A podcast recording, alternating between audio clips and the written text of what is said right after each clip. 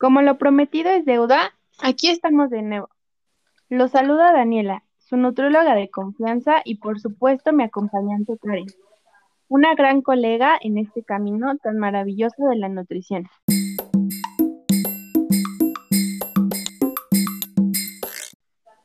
Este es el segundo capítulo referente a trastornos alimenticios y espero ya estén listos para adentrarnos un poquito más en este gran tema.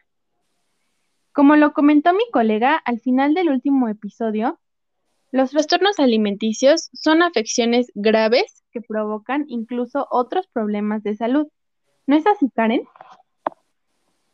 Sí, Dani. Hola, ¿cómo estás? De nuevo estar aquí, la verdad es que me gusta mucho y la verdad es que este podcast me, hace muy feliz porque siento que estamos así em, orientando a, a las personas a que sepan un poquito más de estos trastornos que no muchos saben a fondo.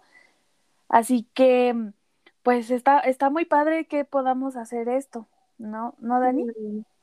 Sí, sí, sí, tienes mucha razón y qué bueno que, que tengas la oportunidad de, de, de estar conmigo porque para mí es un placer y como bien comentas, pues obviamente es un tema que, que no se toca en muchas ocasiones, pero sin embargo, pues es algo que también nosotros debemos de tener en cuenta, a pesar de que no tengamos pues a familiares cercanos con ello o simplemente nosotros, ¿no? También hay que conocer un poquito más del tema y bueno, qué mejor que con este podcast que es breve y nos hará conocer pues varias cositas sobre este tema. Así es, Dani. Y bueno, como bien comentas, los trastornos desencadenan otras patologías pero realmente nos hemos preguntado por qué, o tú te has preguntado por qué, yo, o sea, creo que todos nos, no nos hemos preguntado el por qué pasa, eh, pero pues normalmente no lo hacemos. la clave está en los factores que dominan esta diversidad de trastornos. Pueden ser factores psicológicos, biológicos, conductuales y socioambientales.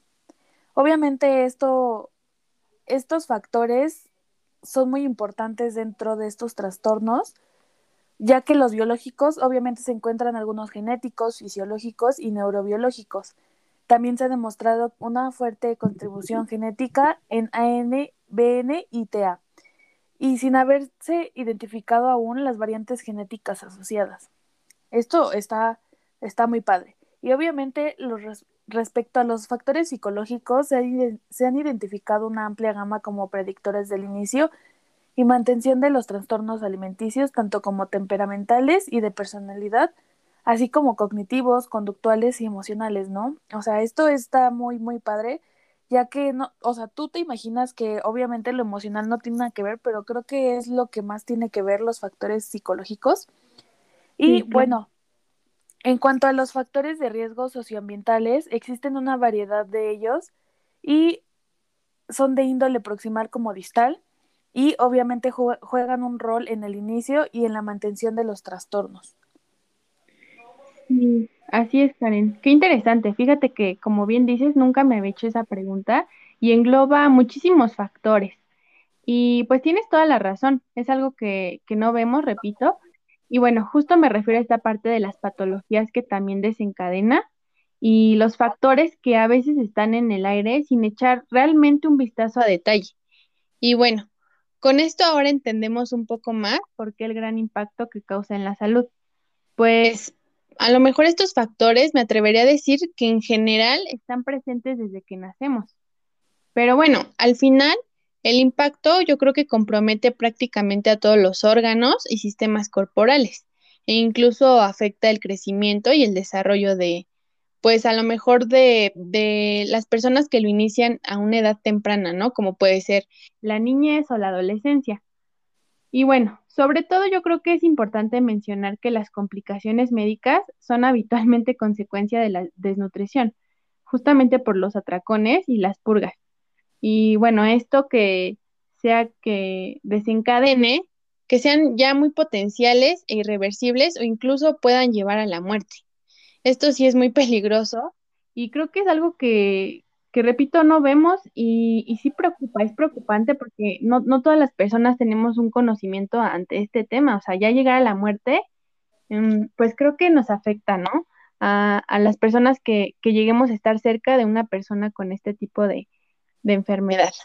Demasiado, es muy preocupante, o sea, y creo que no lo, o sea, como, como lo mencionas, a lo mejor a veces no, no tenemos en cuenta esto y, y a lo mejor no tenemos familiares que pasen esto y dicen, ay, es que esto no pasa aquí en México, pero es muy común y es muy, justamente es muy común que, que estos trastornos lleven a la muerte a muchas personas que, que pues no logran tratarse, ¿no?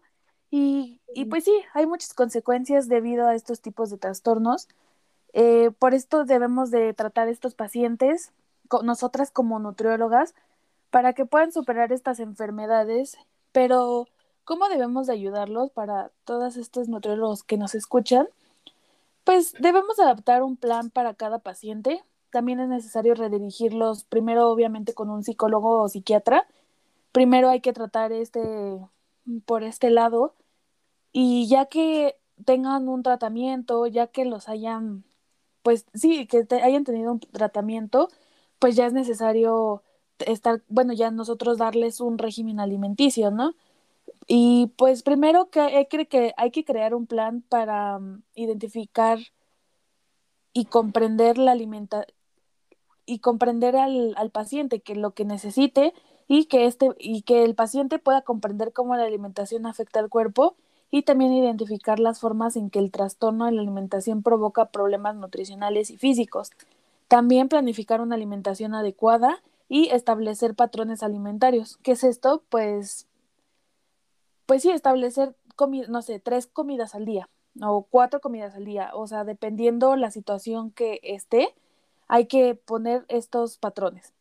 Y también lo que debemos de realizar es un, es un tema muy extenso y por esa razón abordaremos este tema tan interesante que hemos estado platicando en estos capítulos durante los siguientes episodios. Por esa razón deben de estar al pendiente de cuándo subimos episodio y esperamos que también a, tanto a nosotros, a ustedes tanto como a nosotros se les haga un tema muy interesante porque lo es y nos sigan escuchando. Así que muchas gracias y nos vemos para la próxima. Nos vemos, Dani. Muchas gracias.